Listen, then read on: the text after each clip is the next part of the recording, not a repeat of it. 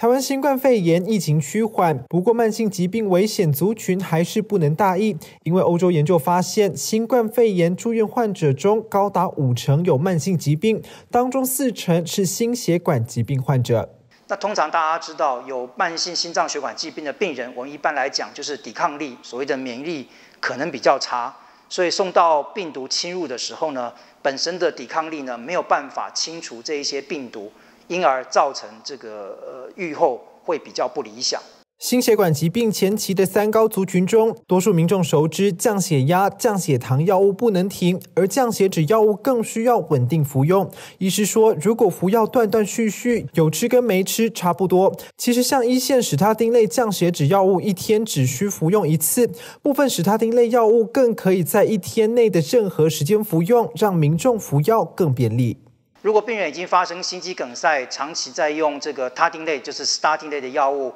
在控制血脂、维持很好的状态下，病人自己突然服停止使用药物，过去在世界各国都有报告，平均会增加心肌梗塞，也就是我们讲的急性心血管事件再发呢，可甚至有人报告最高可以到达百分之三十到百分之四十的再发的风险。少数病人发生的副作用就包括了肌肉酸痛啊。还有这个肝功能的异常等等，其实对大多数病人来讲，发生的几率其实都非常的低。如果真的有因为是吃了这个药物而发生类似的不舒服，病人应该要回去跟原来的医师讨论一下关于这些问题。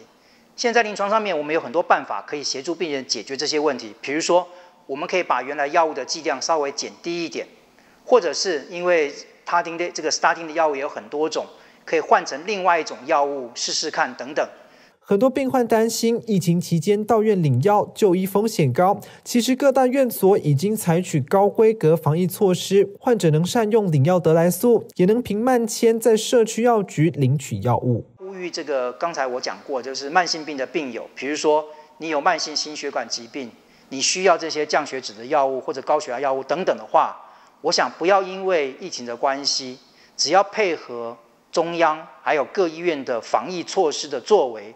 到医院来看病拿药，其实是一件安全的事情。医师提醒，除了规律服药，避免并用成分不明的药物，以免发生危险药物交互作用，也要每三个月回诊追踪，保持规律饮食及健康的生活形态。记者陈柏生台南采访报道。